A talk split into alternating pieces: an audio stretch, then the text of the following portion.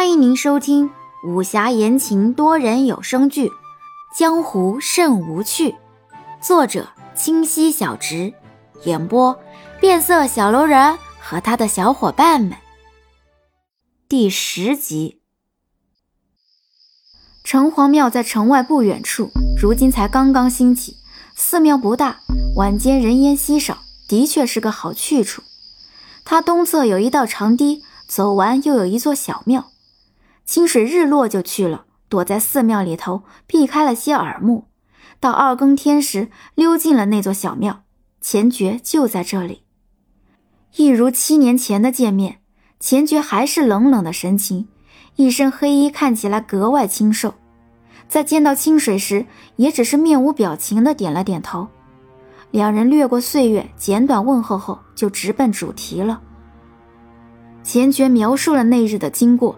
只言片语，从自己和随从出门被追杀，到从安叔这得到这噩耗，过往种种被轻描淡写，看似平静，仿佛那日的事情只是过眼云烟或不曾发生，却让一旁听着心里不是个滋味，不知是隐忍，还是真的想遗忘。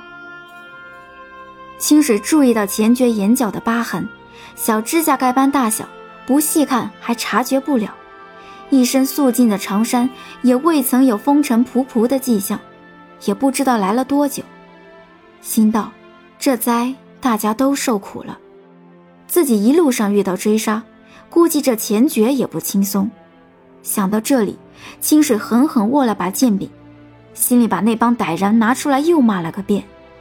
待钱爵说完，清水略感抱歉地说道：“我没有查出来有用的线索。”我看到安叔在，就留下来了。估摸着你应该没事。钱觉早注意到清水的一番动作，听完此话，心里泛起涟漪，稍许感动。本来此事于落水阁而言是城门之火，殃及鱼池，没想到落水阁能出手相助，哪怕只是寻他，也是仁至义尽了。无事，我已查了个大概，此次前来。是还有最后一点想弄明白，望清水姑娘可以出手相助。嗯，你说。钱爵摊开两手，清水就瞧见那手上经脉像是尽断。清水心情沉重，捏了捏剑柄，就听到钱爵轻轻的说道：“出发前往落水阁时，家父曾叮嘱我，若风波门有此灾难，让我务必小心浮云山庄。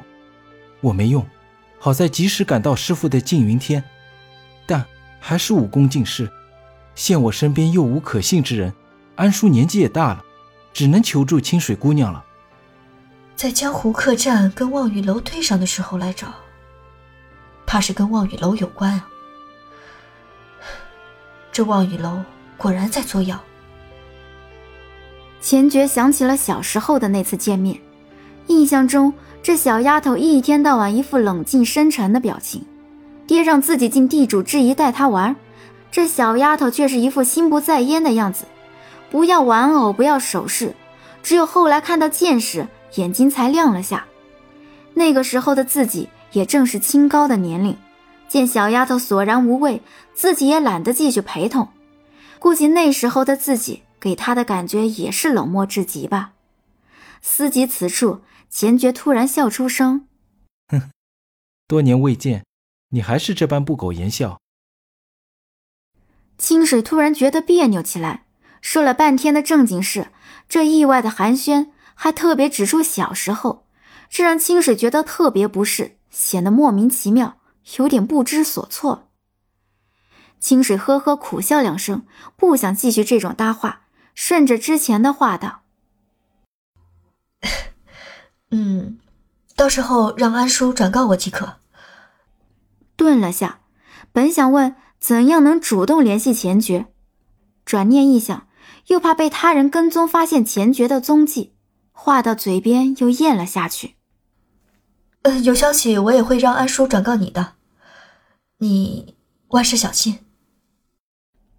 钱爵点头，不知道在想着什么，一副沉思的样子。清水总觉得哪里不对劲，又说不出来。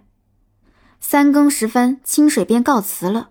出门就看见守在门口的安叔，两人点头招呼后，安叔跨进庙内，清水便往外走去。还是那条来时的走廊，寂然幽静。清水抬头，发现今晚天上有星星，向远处望去，仿佛一眼就能将这天际看穿。前觉本该如这纯净的星空一样无邪，奈何世事无常。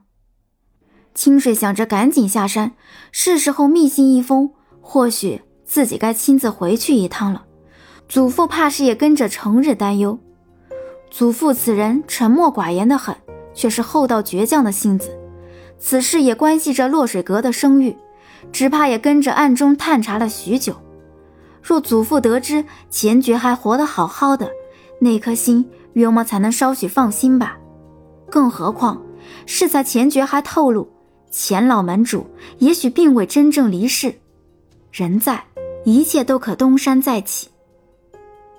难怪这钱爵并不像想象中那般伤心欲绝，害得清水担忧了那么久，真是作孽。算了，善哉善哉。突然又想起，这钱爵好好的出现在眼前，那这婚约是不是还作数？清水突然觉得头疼。再抬头时，意外发现天上有对星星，不知道什么时候变成了杨焕的眼睛，那笑眯眯的狐狸眼。冷不丁的，清水吓得立马拍了拍自己的脸，深呼吸了口气，指着那星星点点，随后速速下了山。本集已播讲完毕，喜欢请右上角点击订阅关注哦。